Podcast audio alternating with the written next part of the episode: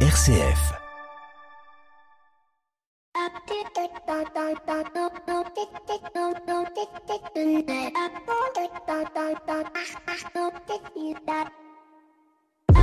Bonjour à toutes et à tous. Si je ne suis pas très porté sur l'écriture inclusive, si je ne suis pas très porté sur la déconstruction du masculin, bien que peu fan des barbecues, si je ne comprends pas très bien la fluidité et la non-binarité, je n'en suis pas moins pour un véritable, une véritable égalité entre les hommes et les femmes, et je dirais même plus, je suis pour l'équité entre les hommes et les femmes. Et la récente actualité qui a vu écarter Clarisse Kremer par son sponsor du Vendée Globe me laisse un peu pantois, d'autant plus que pour cela, on se cache derrière le règlement. Un fait qui démontre qu'en effet, si aujourd'hui vous voulez être de haut niveau, il vaut mieux être un homme. Car si vous êtes une femme, vous pouvez toujours avoir l'opportunité, la chance d'attendre un enfant, opportunité personnelle, opportunité familiale, mais alors vraiment pas professionnelle. Et ce qui vient de se passer avec le sponsor de Clarisse Clémer montre très clairement aujourd'hui ce qui peut se passer dans les entreprises, mais de manière beaucoup plus feutrée, mais tout aussi violente, tout particulièrement si vous voyez passer devant votre nez la promotion ou l'augmentation qui vous revient car vous avez eu le malheur ou le bonheur durant l'année de vous absenter pour mettre au monde un enfant parce que vos règles sont douloureuses et que ces jours-là, il vaut mieux prendre un jour de congé, ou plus simplement parce que vous vous êtes absenté pour aller chercher ou garder un de vos enfants malades. Mais en effet, quand il s'agit d'une sportive de haut niveau, euh, d'une banque euh, et d'un événement sportif euh, qui est l'un des plus importants après les JO et le mondial de foot, alors oui, cela fait plus de bruit que quand il s'agit de Sophie Durand de la Conta qui aurait bien aimé progresser dans son job, mais à qui on le refuse au profit de Nicolas arrivé trois ans après elle et qui lui aussi a eu deux enfants, mais qui pour une mystérieuse raison biologique n'a pas eu à s'absenter. Et je suis tout aussi choqué quand des députés euh, de gauche laissent hommes, laissent euh, des messages téléphoniques et SMS à des députés femmes de droite pour leur dire que leurs enfants sont à l'hôpital pour leur faire quitter l'hémicycle et jouant de ce fait sur l'instinct de protection des mères. Quelle solution pour faire avancer les mentalités, l'éducation, la déconstruction des certifications et des chartes d'entreprise? Je n'en sais rien. Ce que je sais, c'est que parfois, on se cache derrière des textes, des règlements, là où, comme le dirait une autre banque d'ailleurs, il faut juste mettre le bon sens en action. Bienvenue dans l'éco L'écho des solutions. Patrick Longchamp.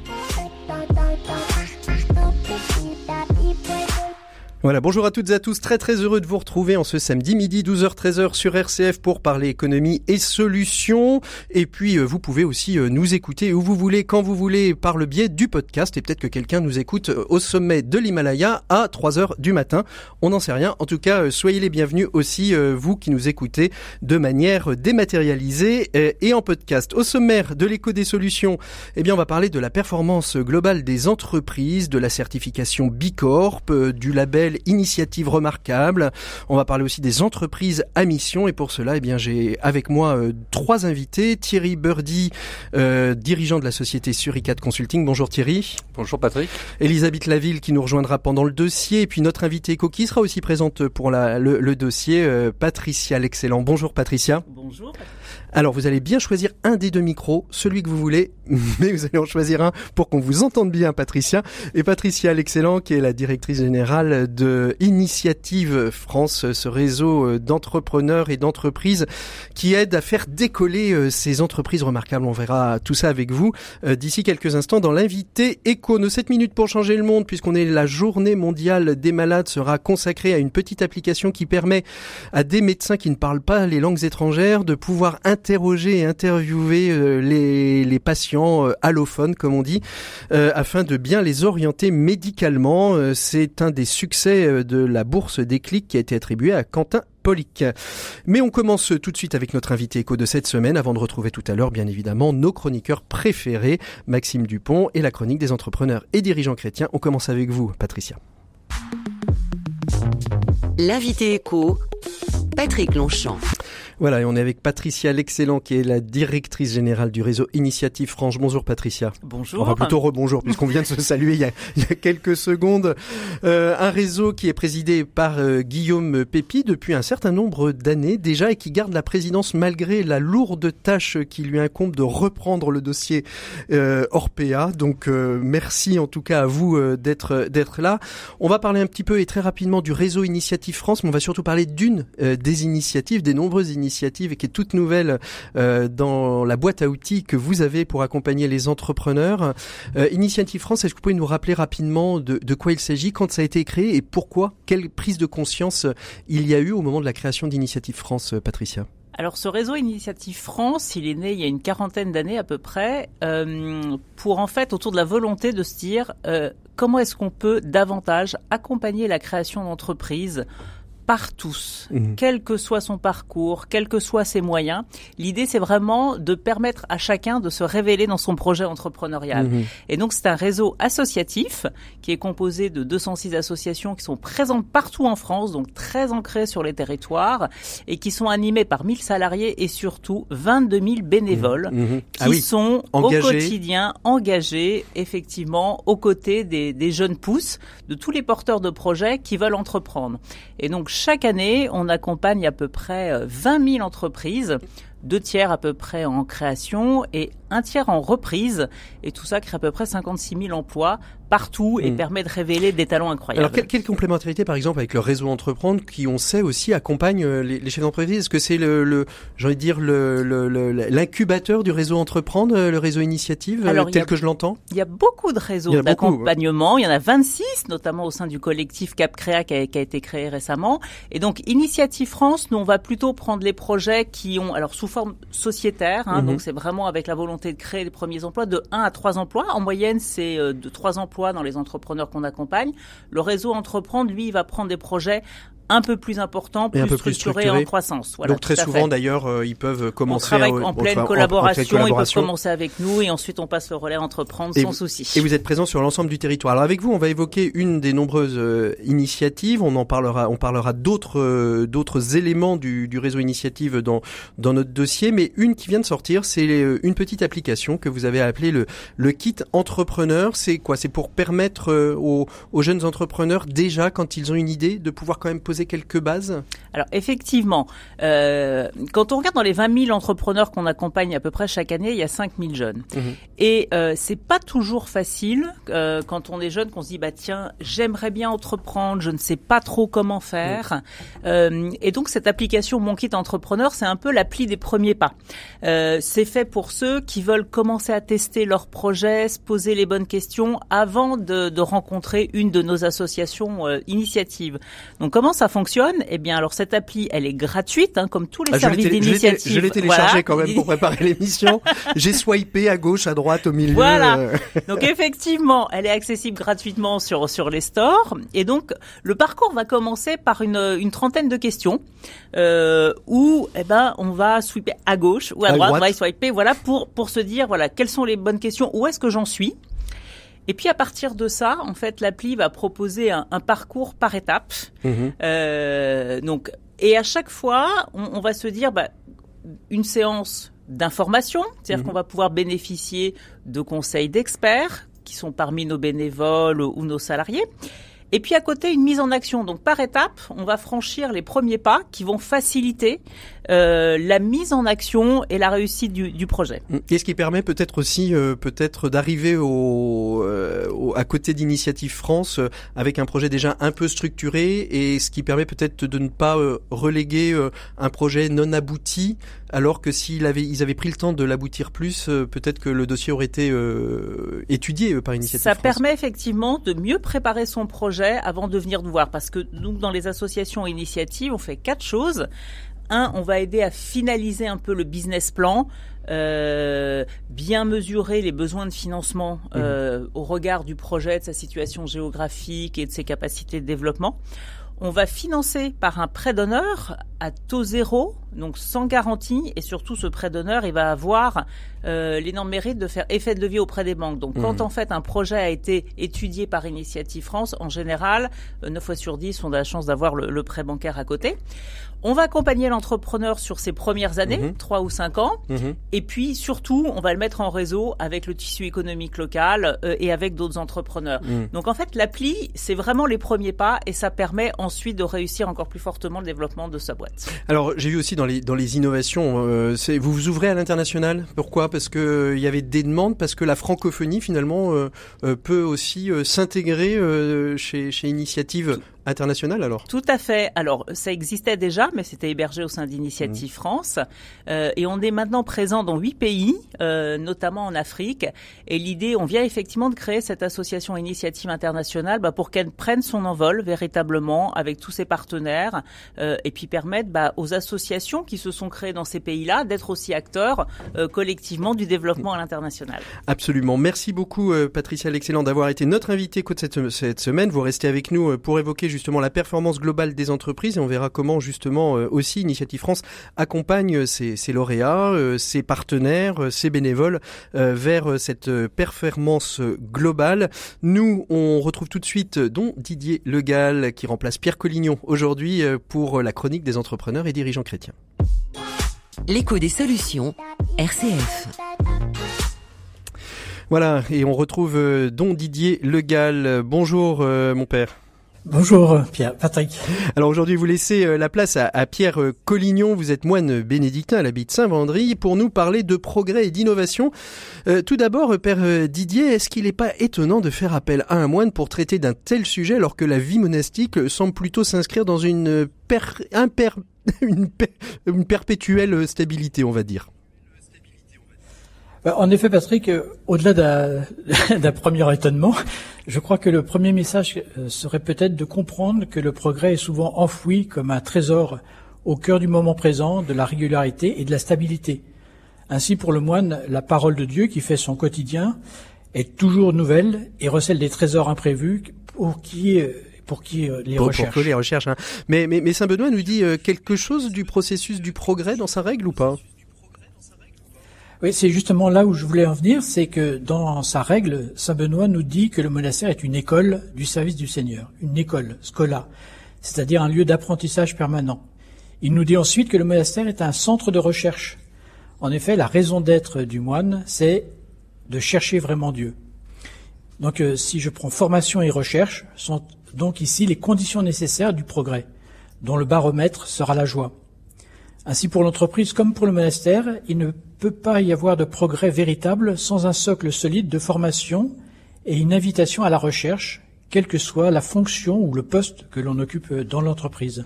Alors dès lors, comment euh, définiriez-vous, euh, Père Didier Legal, le progrès et comment l'appréciez-vous vous-même aujourd'hui?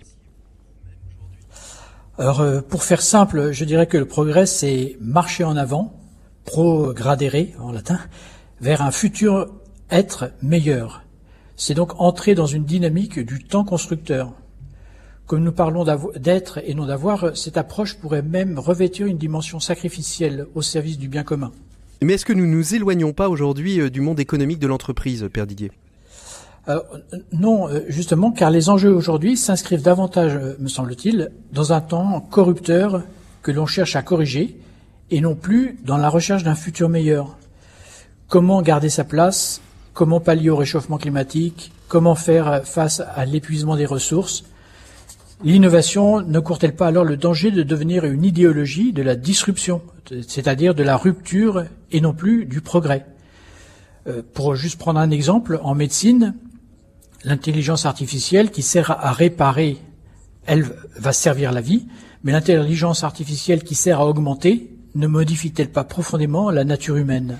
Alors nous avons parlé de la notion de progrès un plan peut-être plus philosophique et spirituel, mais concrètement dans la vie économique des monastères, comment est-ce que cela s'exprime?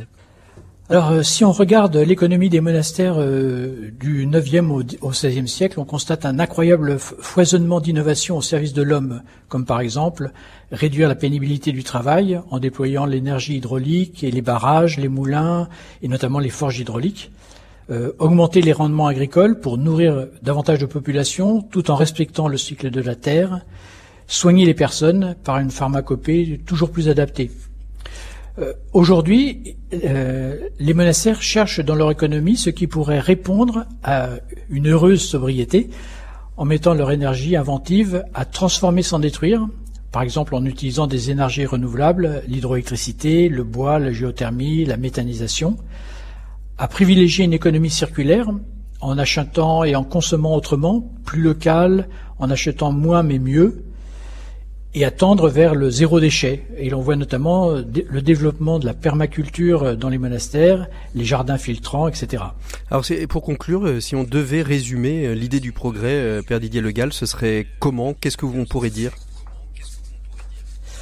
Alors je dirais deux choses. Le progrès n'est pas l'art de devenir plus humain en répondant à deux questions. Qu'est-ce qui est plus important pour nous et qu'est-ce qui dépend de nous pour protéger, améliorer, développer et épanouir? Deuxièmement, le progrès ne pourrait-il pas être conçu comme une qualité de la relation entre la vie et le sens, qui nous fait aller au-delà de la technique et du quantitatif? Répondre à ces deux questions dans tout ce que nous en prenons, entreprenons, pourrait réserver bien des surprises et ouvrir, à mon sens, des chemins nouveaux. Merci beaucoup, euh, Père Didier Legal. On vous retrouvera très certainement prochainement euh, dans l'écho des solutions.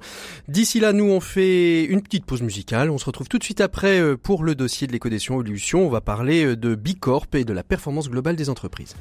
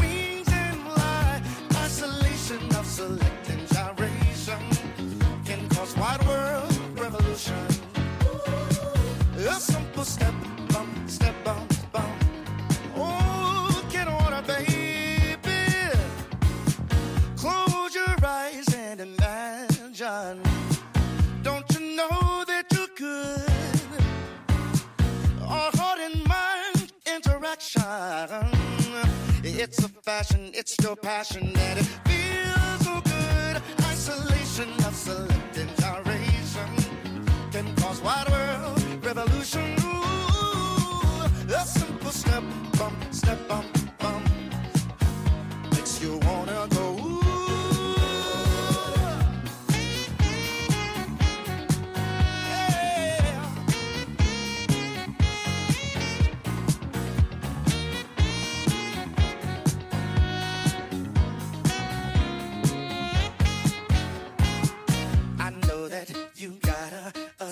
step inside. I know that you gotta A simple step inside. I know that you gotta A simple step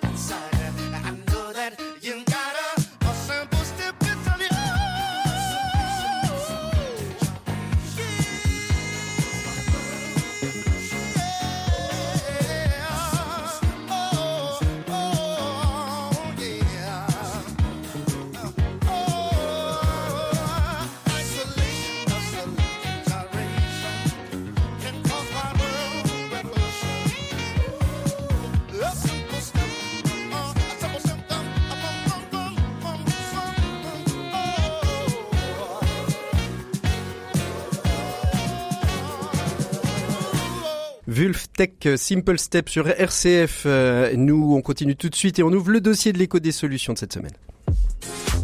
L'écho des solutions. Patrick Longchamp. Voilà, et on va parler de performance globale dans le dossier de l'éco des solutions de cette semaine. On va parler de Bicorp, on va parler du label euh, Initiative Remarquable, on va parler aussi d'entreprise à mission et tout cela avec euh, nos trois invités. J'accueille par téléphone Elisabeth Laville. Bonjour Elisabeth. Bonjour Patrick. Merci beaucoup d'être euh, avec nous. Vous êtes la fondatrice du cabinet Utopie. D'aucuns vous caractérisent comme étant le héros H-A-U-R-A-U-L T du bicorpisme en France, puisque c'est vous, Elisabeth, qui le promouvait et qui euh, surtout l'avait euh, apporté outre-Atlantique. Et on va, on va découvrir avec vous euh, justement ce qu'est ce, ce, label Bicorp, ce qu'il apporte aux entreprises et ce qu'elles peuvent en faire et comment il impacte le, le monde et, et, la société. toujours avec nous, Patricia, l'excellent bonjour, rebonjour Patricia. Avec vous, on verra justement ce label initiative remarquable que porte Initiative France. Et puis Thierry Berdy, bonjour Thierry. Bonjour Patrick. Et avec vous, vous êtes donc dirigeante du de la société euh, Suricats Consulting euh, qui accompagne la transformation euh, digitale des, des entreprises. Vous êtes un tout jeune, un baby bicorp comme on, pourrait dire, et une toute jeune entreprise à mission. Et on verra justement comment vous vous êtes organisé, comment vous êtes lancé dans cette démarche et pour quelles raisons, pourquoi, comment. Et puis on évoquera aussi avec vous la performance globale des entreprises puisque vous êtes aussi membre du Centre des jeunes dirigeants et que cette performance globale fait partie finalement du parcours aujourd'hui euh, de, de, ces jeunes dirigeants euh, qui euh, qui sont membres du CJD. On va peut-être commencer avec vous avec vous Elisabeth pour parler un petit peu de, de, de Bicorp. Bicorp aujourd'hui ça a 15 ans c'est ça depuis la création outre-Atlantique? Oui c'est ça c'est né en 2006. Alors, une, une Bicorp euh, est née en, en, 2006 euh, outre-Atlantique. Quelle était euh, l'idée de, de, de, la création de, de, de Bicorp à, à, ce, à ce moment-là? On manquait d'outils pour pouvoir euh, pour pouvoir créer un label qui puisse donner à des entreprises des leviers de performance globale? Alors en fait, Bicorp a été créé par trois entrepreneurs qui avaient précédemment, dont l'un avait précédemment d'ailleurs surtout créé une entreprise qui faisait de l'équipement sportif, une entreprise assez engagée, qu'il a revendu euh, à un fonds. Et évidemment, quand il a revendu son entreprise, le fonds euh, s'est engagé à maintenir euh, les engagements historiques mhm. de l'entreprise et ça n'a pas tout à fait été le cas au-delà des premières semaines ou des premiers mois.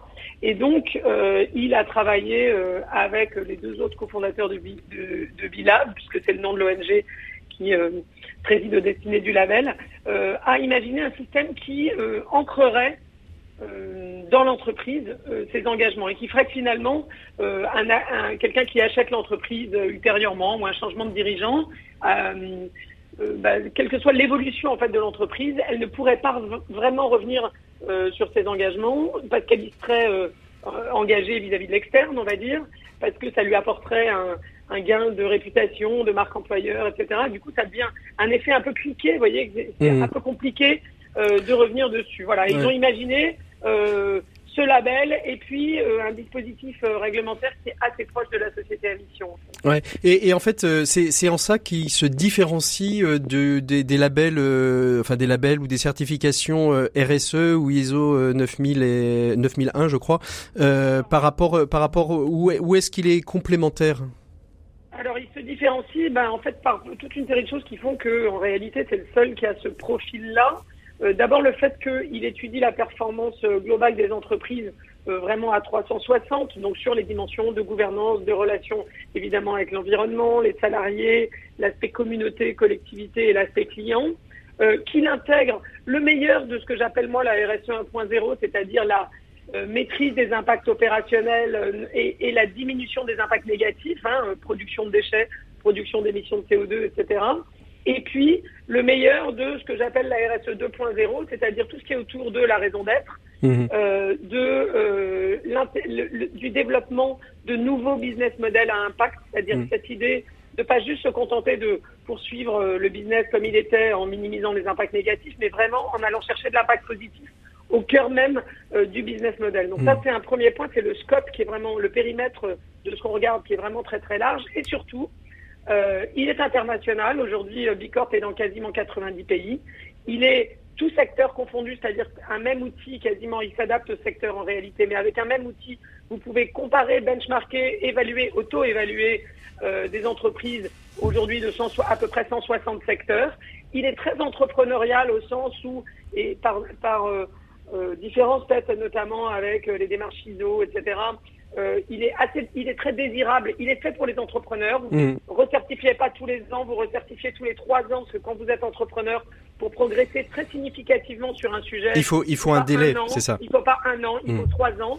Parce que si déjà vous avez six mois pour la certification, ça vous laisse pas beaucoup de temps pour progresser. en effet. Euh, et par ailleurs, euh, il est très entrepreneurial aussi au sens où, de l'extérieur, les entreprises qui ne sont pas certifiées Bicorp peuvent avoir l'impression que c'est une fin en soi de l'être. Et en fait, quand vous l'êtes, vous vous rendez compte que c'est plutôt une stimulation euh, à progresser. C'est ça, c'est pas par l'effet de la communauté et par l'effet que le questionnaire change et euh, évolue en fonction. C'est ça. Il évolue en fonction. C'est pas. En fait, c'est plus. C'est plus un point de départ euh, qu'un point qu'un point d'arrivée de Bicorp. C'est qu'est-ce qui vous a séduit Thierry Birdie vous euh, chez dans, dans Bicorp? Parce que vous auriez pu en effet vous aussi euh, rester simplement dans des, des normes de certification de normes ISO, un label RSE, etc. Qu'est-ce qui vous a séduit dans Bicorp et qu'est-ce qui vous a mis en mouvement? Euh, c'est ce que Elisabeth disait euh, quand elle a parlé tout à l'heure de vision 360. Nous, ce qui nous a séduit, c'était euh, c'est que ça, le, Bicorp a finalement une espèce de cadre général au service d'une performance globale. Donc, on va regarder effectivement à la fois la performance financière de l'entreprise, mais ça qui est déjà vu, je dirais, euh, traditionnellement, mais on va le regarder aussi sur les impacts sociétals, environnementaux, sur la partie effectivement euh, salariée, donc euh, épanouissement, bien-être des salariés. Donc on va vraiment regarder ça globalement. Et ce qui est intéressant, c'est que nous, on avait déjà d'initiatives, mais c'était initiative un peu de type RSE, je dirais, mais au sens où on faisait une action, mais c'est notre compétence, par exemple. Mhm. On en a parlé tout à l'heure avec Patricia. Euh, mais c'était des, des, des, petites touches. Et quand on est tombé sur Bicorp, finalement, on a trouvé ce cadre très structurant, ces 200 questions, qui finalement nous ont, euh, nous ont, euh, nous ont séduits parce que ça nous donnait une, une ligne directrice. Et, ce que disait Elisabeth est, vrai, c'est-à-dire que vous avez, vous, en tant qu'entrepreneur, senti que ce cadre correspondait finalement à, à, l'entrepreneur que vous êtes, alors que les autres peut-être certifications ou labels ne sont que des listes de normes à appliquer? Alors, on s'est pas posé la question comme ça. Mais est-ce que vous l'avez ressenti? Est-ce que vous vous, vous ressentez on, a, ouais, on a ressenti effectivement euh, ce, qui, ce, qui, était ce qui était séduisant dans Bicorp aussi, c'est que c'était euh, c'est un projet sur lequel on peut travailler finalement sur toutes ces dimensions, donc très structurant, très euh, très aidant finalement dans la, dans la réflexion, euh, parce qu'on a ces 200 questions et des choix multiples, donc on, on peut se donner finalement des indicateurs de, de suivi. Et surtout, c'était euh, c'est un projet qui parlait aux équipes. Mmh. C'est pas une certification. J'ai vécu des certifications ISO 9000. Euh, c'était c'était beaucoup de, de, de, normes, de méthodes à, à écrire. Est-ce que c'était un projet d'entreprise? Non. Mhm. C'était une certification dont on avait besoin. Alors que Bicorp, ça devient un projet d'entreprise. C'est complètement un projet d'entreprise. Mhm. Alors comment justement, euh, Thierry, on, on, on, implique les collaborateurs euh, dans dans une démarche qui est une démarche euh, que vous m'avez dit en préparant cette émission qui a duré deux ans avant avant d'arriver à la certification? Ouais, on a démarré. Nous, on a démarré. On est tombé sur Bicorp en 2019. Euh, C'est avec mon un, un, de mes associés. on a trouvé ça génial. Euh, on a on a on a fait euh, on a fait rentrer un peu dans, dans un petit groupe des gens qui étaient sensibilisés aussi à ça. Et puis euh, en fait on a quand on a présenté ça au collectif, donc nous on est une, soixantaine de personnes. À l'époque on devait être peut-être une quarantaine. Quand on a présenté ça de manière très enthousiaste en disant regardez c'est super, on est tombé sur un truc chouette, on a envie d'y aller.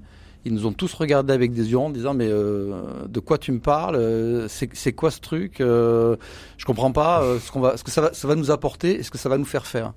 Et du coup on a on a, on a dû prendre 5-6 mois facile de, de pédagogie pour mmh. expliquer finalement ces différents piliers, les, les cinq piliers qu'a cité Elisabeth, les cinq piliers en fait de Bicorp comprendre ce qu'il y avait ce qu'il y avait derrière et ça a généré en fait une espèce de backlog finalement de d'actions à mener qui permettaient certaines de ramener des points Bicorp et d'autres pas du mmh. tout mais qui par contre parlaient aux équipes. Vous, vous y êtes allé seul ou vous êtes euh, vous êtes fait accompagner euh, par un cabinet euh, comme vous pouvez le faire je suppose Utopie régulièrement? Alors non, nous on, on y est allé tout seul. C'est euh, un peu la marque de fabrique de Suricat. On adore expérimenter des choses par nous-mêmes. donc du coup on n'est pas forcément toujours très efficace. C'est pour ça que vous avez mis deux ans, non?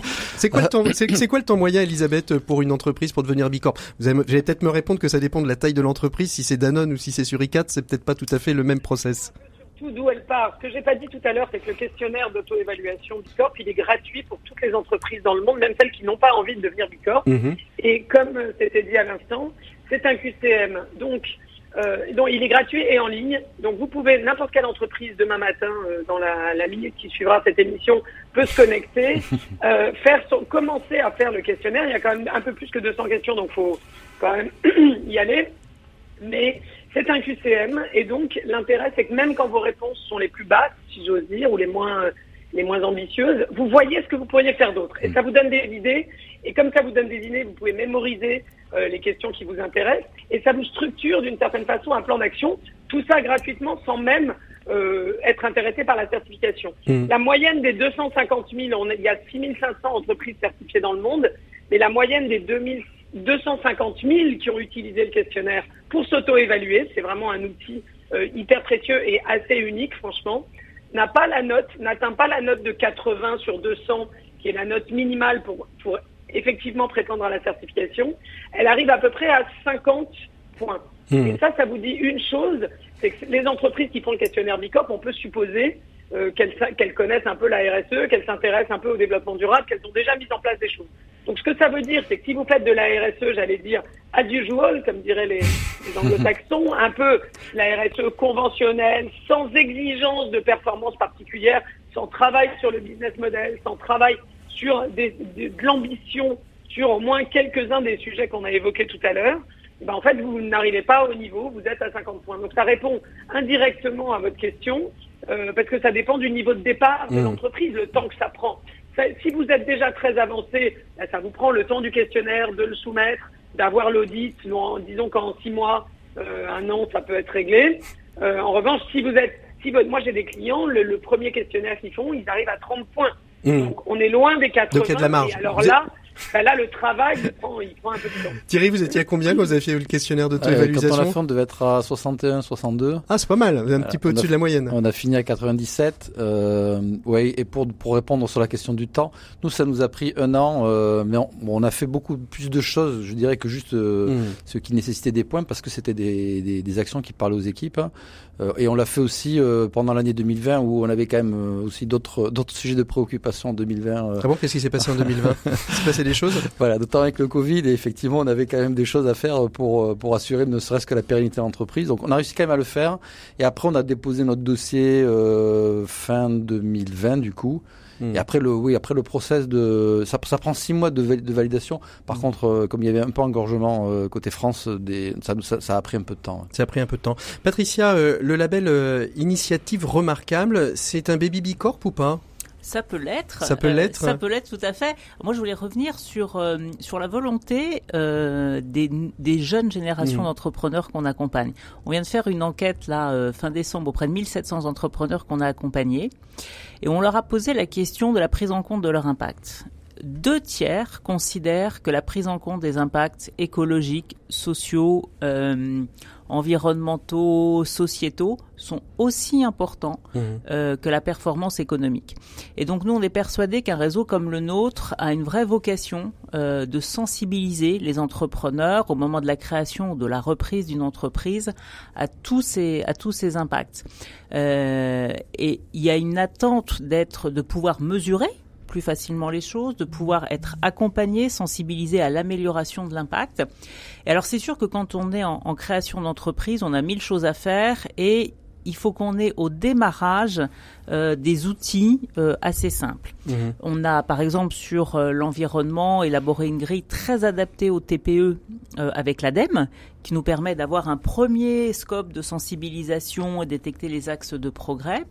Et le label Initiative Remarquable, il est effectivement fait pour euh, les premiers pas, en fait, reconnaître les euh, les premiers efforts et pour les entreprises qui vont avoir un impact plus plus responsable en matière sociale, en matière environnementale, territoriale euh, et innovation.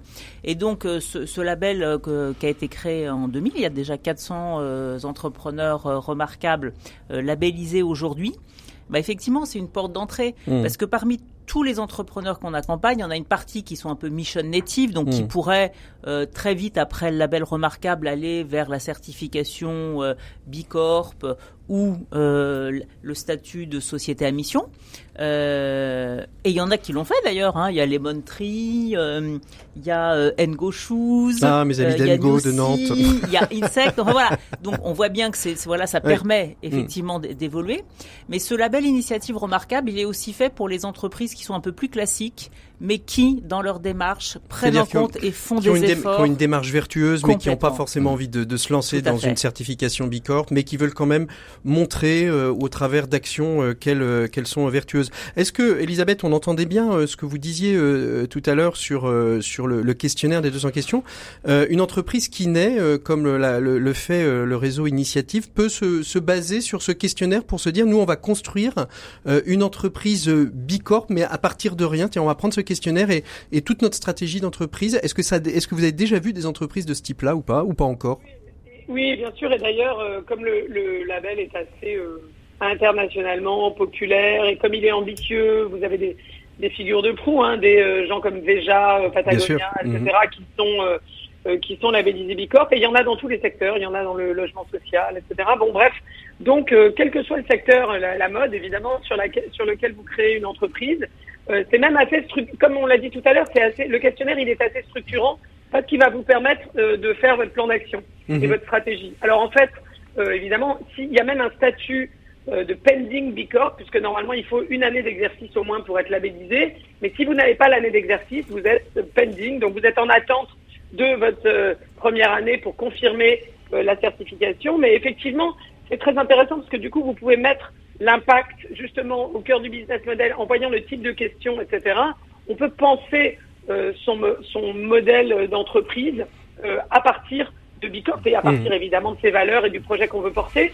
Euh, et d'ailleurs, 75% des entreprises labellisées on a des, il y a des très gros, hein, il y a euh, Danone, on a parlé beaucoup. Danone, Uni, Unilever. Euh, hmm. Ah pas du tout, non, Unilever n'est pas. Euh, ah non, ils ont racheté, ils ont racheté une société qui était Bicorp, hein, c'est ça. entreprises qui sont labellisées Bicorp. C'est ça. Euh, voilà, mais dont euh, dont Ben Jerry's, euh, qui l'est. Enfin bon voilà, il y, a hmm. un certain nombre d'entreprises qui le sont, mais Seven Generation, etc. Ils ont ils ont acheté quelques entreprises iconiques, j'allais dire, qui le qui le sont. Mais voilà, euh, non, par contre, c'est très structurant et 75% euh, des, des, des entreprises sont plutôt des, des, petites entreprises, comme d'ailleurs euh, dans la société à mission. Mmh. On a le, le, même effet. Bah justement, ça me permet de faire une transition avec vous, euh, Thierry, euh, et on verra après les impacts que que qu'ont produit euh, Bicorp chez vous. Vous êtes tout jeune, mais en même temps, vous me disiez en préparant cette émission qu'il y avait déjà des mesures d'impact que, que vous aviez pu constater. vous êtes aussi entreprise à mission. Alors vous vous faites tout en même temps, en fait, comme ça, tout tout est fait. Et après, on a pu à penser à la suite. Euh, ou c'était une suite logique, euh, comme le disait Elisabeth, finalement, euh, Bicorp porte déjà en son sein les prémices de l'entreprise à mission à la française. Ouais, en fait, c'est vrai qu'on a l'impression qu'on fait tout en même temps, puisqu'on a été certifié Bicorp en novembre et on a été passé entreprise à mission en décembre. En fait, c'est que ce temps qui, qui s'est passé pour aller vers Bicorp et puis et puis l'attente un peu de la certification, bah, nous a permis aussi de travailler naturellement sur la, sur la, la partie entreprise à mission. Euh, moi, je trouve que ces entreprises à mission au Bicorp sont des, euh, des éléments très complémentaires. Et je me suis souvent posé la question de me dire, mais finalement, est-ce que tu n'as pas démarré par le truc le plus compliqué? Parce que Bicorp, il y a quand même, euh, il y a quand même un peu de travail. Euh, alors qu'entreprise à mission, potentiellement, c'est plus simple. Et dernièrement, je me disais qu'en fait, non. Parce mhm. que, au moins pour nous, euh, pour nous sur ICATS, le fait d'être de, de, rentrer vraiment dans des choses très pragmatiques, dans des actions, dans des mises en œuvre d'éléments et, et, avec avec une mesure associée, euh, ça correspondait vraiment complètement à notre ADN. Mm. Du coup, du coup, quand on a démarré sur le naturellement en, travaillant sur Bicorp, on est arrivé à se dire mais il faut qu'on écrive notre raison d'être. Et de la raison d'être, vous êtes passé à l'entreprise à mission. Et qui, ouais, et qui naturellement a, a, émergé aussi de tout ce qu'on avait commencé à travailler autour de Bicorp. Donc de se dire à un moment donné, on va pas faire que de la transformation digitale, mais on va faire du consulting à impact positif et finalement accompagner les entreprises sur du développement de business model à impact positif, en commençant déjà par, euh, par notre propre business model. Euh, et, et, du coup, on a, on a, pu travailler effectivement à, travers la raison d'être, la mission et les indicateurs pour arriver sur, euh, sur ça, sur, sur cette euh, donc sur cette, ce passage en entreprise à mission. Et, et, et il faut du temps, euh, il faut du temps à mon, à mon sens. Ça nous a pris à peu près un an et demi hein, entreprise mmh. à mission, mmh. parce que il y a un temps nécessaire de gestation. Il y a, on peut pas dire juste j'écris ma raison d'être, mes engagements et c'est bon, tout est fait. Il, il faut il faut y revenir plusieurs fois. Il faut nous on, on partage ça en plus dans du collectif, donc on a, on a des, des approches très. Euh, il y a un groupe qui travaille dessus, qui le partage dans, dans, d'autres sous-groupes, qui retravaille le, la copie, et à la fin on doit avoir euh, une validation par l'ensemble du collectif. Et Elisabeth Laville, il y en a de plus en plus qui travaillent les deux en même temps, Bicorp et entreprise à mission, euh, comme l'a fait Thierry Vous avez ce sentiment? Absolument, je suis ravi que, que Thierry en ait parlé. D'ailleurs, nous, on, est, on a été la première Bicorp en France, mais on est également société à mission et, euh, depuis 2020.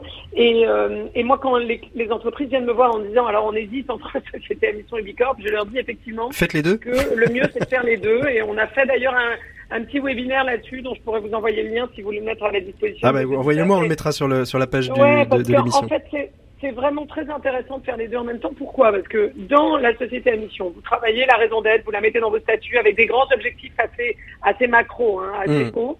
Euh, ensuite, vous créez le comité de mission qui va vous pousser un peu à être à la hauteur de ce que vous avez écrit et vérifier que vous l'êtes. Et puis, vous publiez un rapport, en gros, bon, une fois par an.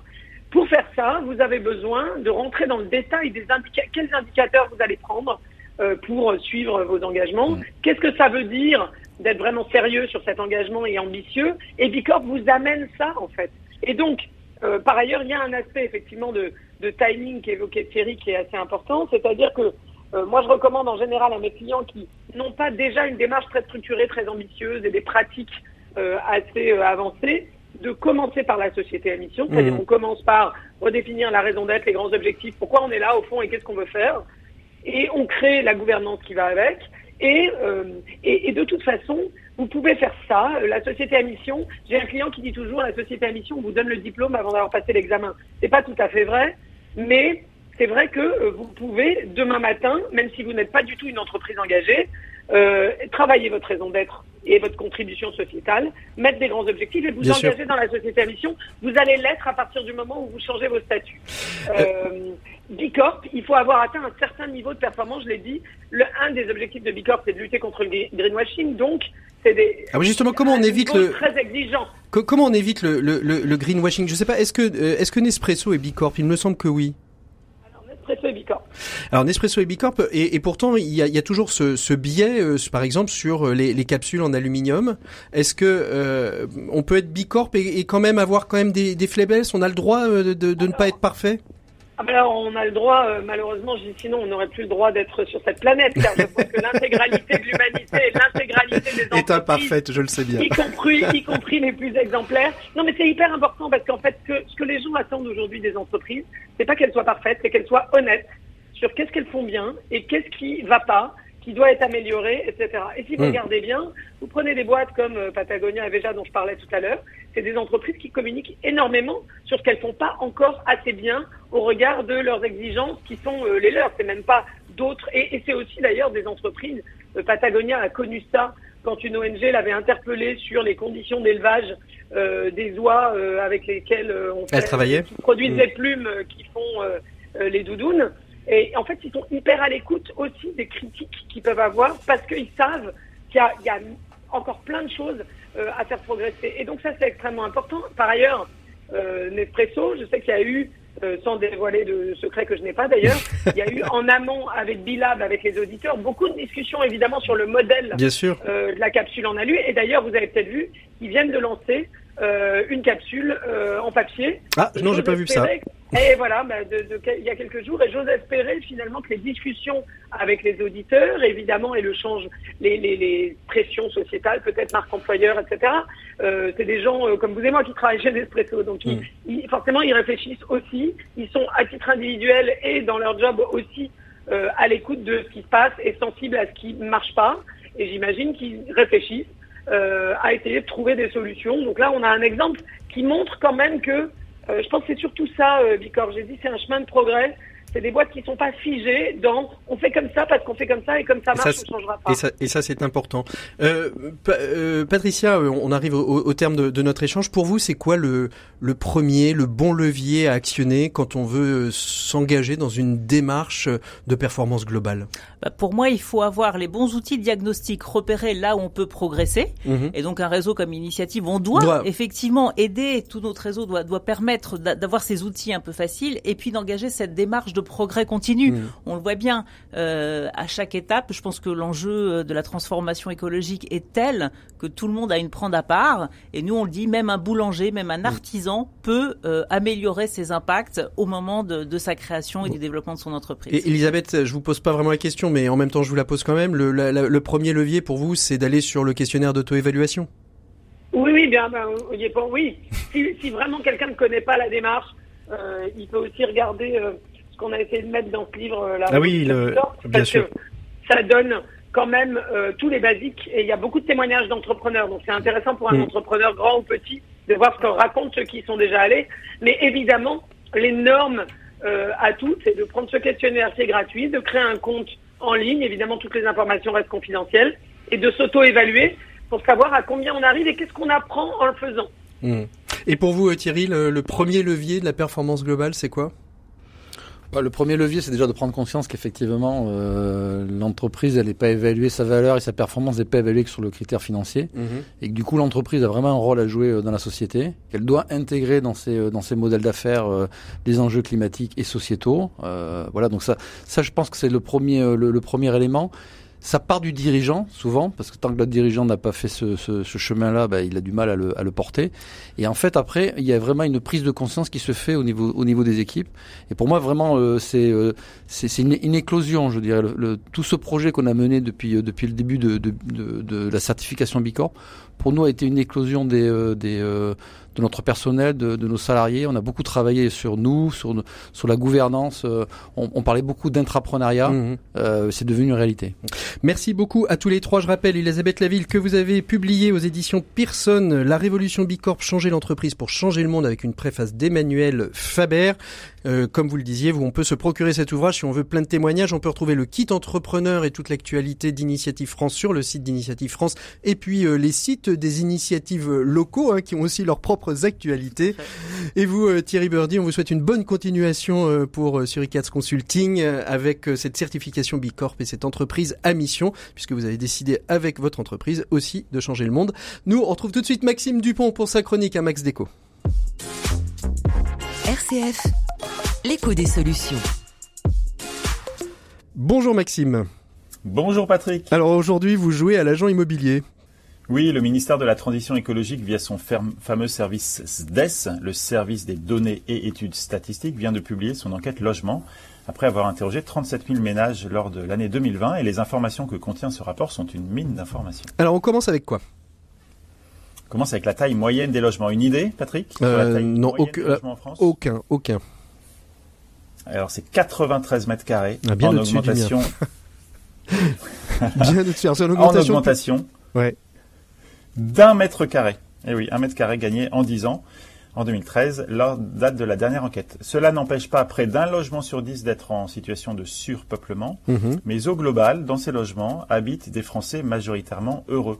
Près de 79% des Français sont satisfaits de leur logement, avec bien sûr, vous l'imaginez, des différences entre les locataires qui ne sont que 63% à être contents et les propriétaires qui, eux, sont à 90% ravis. Presque 80% de gens heureux d'une situation, voilà une stat qui est assez rare. Où sont les râleurs, Maxime?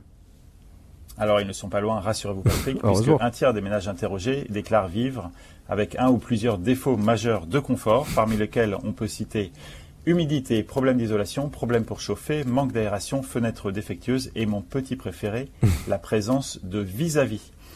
On notera tout de même un énorme écart entre les statistiques de ces défauts de confort déclarés par les locataires et celles déclarées par les propriétaires. Les propriétaires ont, eux, de manière inattendue, beaucoup moins de problèmes chez eux. Normalement, ils les assument, ils ont payé. Euh, quelques dernières informations pour terminer, Maxime. Oui, le nombre de Français qui souhaitent déménager, une idée? Non, aucun. Allez, dites-moi. 20%. 20%. ah oui, quand même. Ouais, souhaitent déménager. Et une moyenne qui, bien sûr, fait le grand écart entre les plus jeunes, qui sont près de 40% parmi les locataires à souhaiter convoquer des amis pour leur faire porter des frigos en leur récompensant par des pizzas. Et 3% des propriétaires de plus de 75%, tranche d'âge de celles et ceux qui ne souhaitent surtout pas déménager. Et, et si l'on revient à ceux qui veulent changer d'atmosphère, c'est bien souvent pour rejoindre une maison. Et donc, dans 95% des cas, s'offrir un jardin, oui, puisque 5% des maisons n'ont pas de jardin. Mais une autre bonne idée est de déménager pour une résidence récente, puisque l'énorme majorité de ces constructions euh, nouvelles, 80%, 80% des résidences construites depuis 10 ans ont des espaces extérieurs privatifs comme des balcons. Enfin, et c'est aussi dans l'air du temps, ces résidences prévoient de moins en moins de places de parking individuelles pour voitures, mais de plus en plus de garages à vélo. Bah voilà, bah écoutez, ça ce sont des statistiques sur le logement. Moi je suis tout à fait d'accord avec vous, je voudrais avoir un grand balcon, euh, mais aussi une place de parking. Merci beaucoup Maxime, on se retrouve la semaine prochaine et on continue tout de suite avec nos 7 minutes pour changer le monde. On retrouve Quentin Povlik pour parler de cette application qui va permettre à des étrangers de pouvoir euh, réaliser une consultation dans un hôpital quand ils sont malades. 7 minutes pour changer le monde, l'écho des solutions. Voilà, et c'est un des lauréats euh, de la bourse Déclic que l'on reçoit aujourd'hui dans nos 7 minutes pour changer le monde. Je vous le présentais à l'instant, il s'agit de Quentin Polic. Bonjour Quentin. Bonjour. Merci euh, beaucoup d'être euh, avec nous aujourd'hui. On va évoquer L'application que vous avez créée, vous êtes euh, lyonnais, vous êtes interne en médecine générale et vous avez décidé euh, de répondre à une des problématiques euh, qui en est une et que l'on ne voit pas très très souvent sur le devant de la scène, mais que vous, vous avez repéré. Il s'agit d'interroger des patients allophones. Alors quand on dit allophones, ce sont des personnes qui parlent une autre langue que le français et on va dire peut-être même des langues traditionnelles européennes que l'on sait peut-être parfois un peu maîtriser mais en tout cas, euh, il y a des publics euh, qui sont euh, de langue étrangère fortement inconnus et vous avez décidé de répondre à cette problématique via une petite application qui s'appelle Marty. Je pense que quand j'ai dit ça, ben, enfin on a à peu près tout dit, mais on va essayer d'en savoir un petit peu plus. Quentin Polic, donc vous êtes l'un des cofondateurs, hein, parce que vous n'êtes pas tout seul à avoir déployé cette idée. Comment, quelle est la genèse de, de cette idée de Marty, Quentin? Oui, alors bah, merci beaucoup, c'est très bien résumé. Euh, et la genèse, elle s'est faite au cours de nos études euh, avec le cofondateur, donc Ilyes, qui est aussi interne en médecine. Quand on s'est rendu compte en fait qu'au cours de nos gardes, et notamment dans les services d'urgence, bah, on était souvent confronté à des patients avec lesquels on avait du mal à communiquer, et que finalement bah, on ne trouvait pas d'outils euh, satisfaisants. Les médecins s'emparaient pas des outils comme Google Traduction ou les, traducteurs automatiques. Et, et on s'est dit que voilà, il avait, il y avait sûrement quelque chose à faire notamment en profitant du temps d'attente des patients, mmh. qui est souvent bah, malheureusement très long.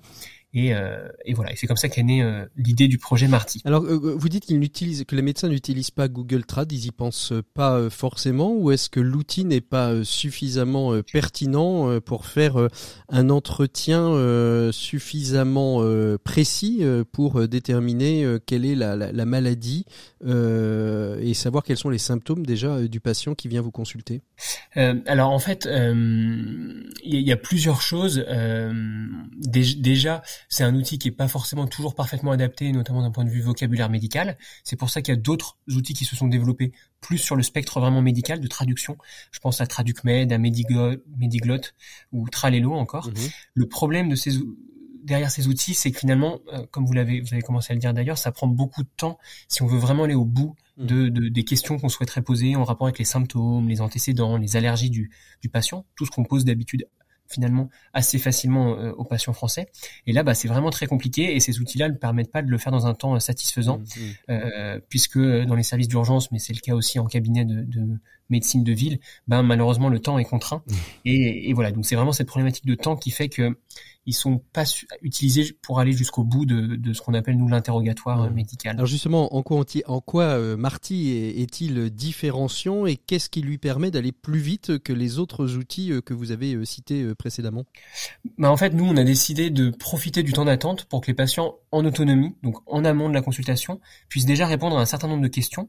Donc pour ça, on a, on a développé une arborescence de questions qui fait qu'en fonction de ce, ce que le patient répond, bah, il va avoir des questions plus précises euh, voilà, en fonction de ce qu'il vient de répondre. Mhm, bien sûr. Et euh, donc ça c'est compliqué, euh, ça a été compliqué à faire de reproduire un petit peu ce que nous on fait euh, mentalement en consultation, mais ça permet voilà d'avoir un maximum d'informations dès le début de la consultation, comme ça, quand le médecin, euh, ben voilà, il, il, peut accueillir le patient, ben il a déjà un compte rendu, bien évidemment, qui est sous la forme mm. d'un fichier PDF assez précis sur euh, sur un certain nombre de choses que, que qui pose d'habitude euh, à l'oral. Mm. Alors il y a, y a 12 langues, euh, vous fonctionnez aussi avec des pictogrammes, il faut déjà faire la traduction euh, dans, dans toutes les langues, mais se pose aussi la question des différentes pathologies, c'est qu'à un moment donné, il faut rentrer l'ensemble des pathologies, des symptômes qui sont euh, comment est-ce qu'on fait? Il y, a des, il des, bases de données, il y a un peu de, de data euh, sur ces questions-là, ou vous avez euh, tout rempli avec vos petites mains? Alors, pour l'instant, ce qui, ce qui, est important de préciser, c'est que nous, l'objectif de, de l'outil n'est pas de faire le diagnostic, d'accord? On sait qu'il y aura le médecin derrière et, et mhm. qui, voilà, c'est lui qui fera le diagnostic, donc il n'y a pas d'intelligence artificielle, des choses comme ça. Euh, et pour répondre à votre question, non, il n'y a pas de base de données sur, euh, voilà, les questions qu'on pose à l'interrogatoire. Donc nous, on l'a fait nous-mêmes avec nos, nos, connaissances médicales. Mhm. On a, voilà, à partir de notre expérience terrain, de, de, de, la théorie aussi de, de nos livres, mhm. de, euh, voilà, d'essayer de, de tirer les questions vraiment les plus pertinentes et puis surtout de les poser de la manière la plus simple et la plus compréhensible possible mhm. pour des patients pour lesquels bah voilà c'est pas toujours pas toujours euh, évident euh, donc il y a eu un gros travail avec un laboratoire de recherche en linguistique sur ça en fait mhm. euh, donc, voilà on va dire que c'est avec nos, nos, petites mains mais ça. mais bon mais mais un gros travail quand même c'est ça un gros travail avec avec vos, vos, vos connaissances et, et, vos petites mains pour remplir ce questionnaire un questionnaire qui est donc aujourd'hui à disposition que vous expérimentez je crois depuis le, le début du mois de septembre dans un service mère-enfant euh, au, sein du, CHU de Lyon. Qu'est-ce qu'il ressort de ces premiers mois euh, d'expérimentation, Quentin? Ça fonctionne bien, c'est encore perfectible très certainement. Vers où vous, vous souhaitez développer? Oui, alors effectivement, ce test dont vous parlez, c'est le premier test qu'on a fait. Donc c'était il y a un peu plus d'un an maintenant, mhm. en juin 2021, où voilà, c'était vraiment le premier prototype. Donc là, on, on travaillait avec ce laboratoire de recherche aussi pour tout filmer. Donc on filmait les patients en train d'utiliser l'outil. On enregistrait aussi les consultations pour voir comment le médecin interagissait avec euh, avec les comptes rendus.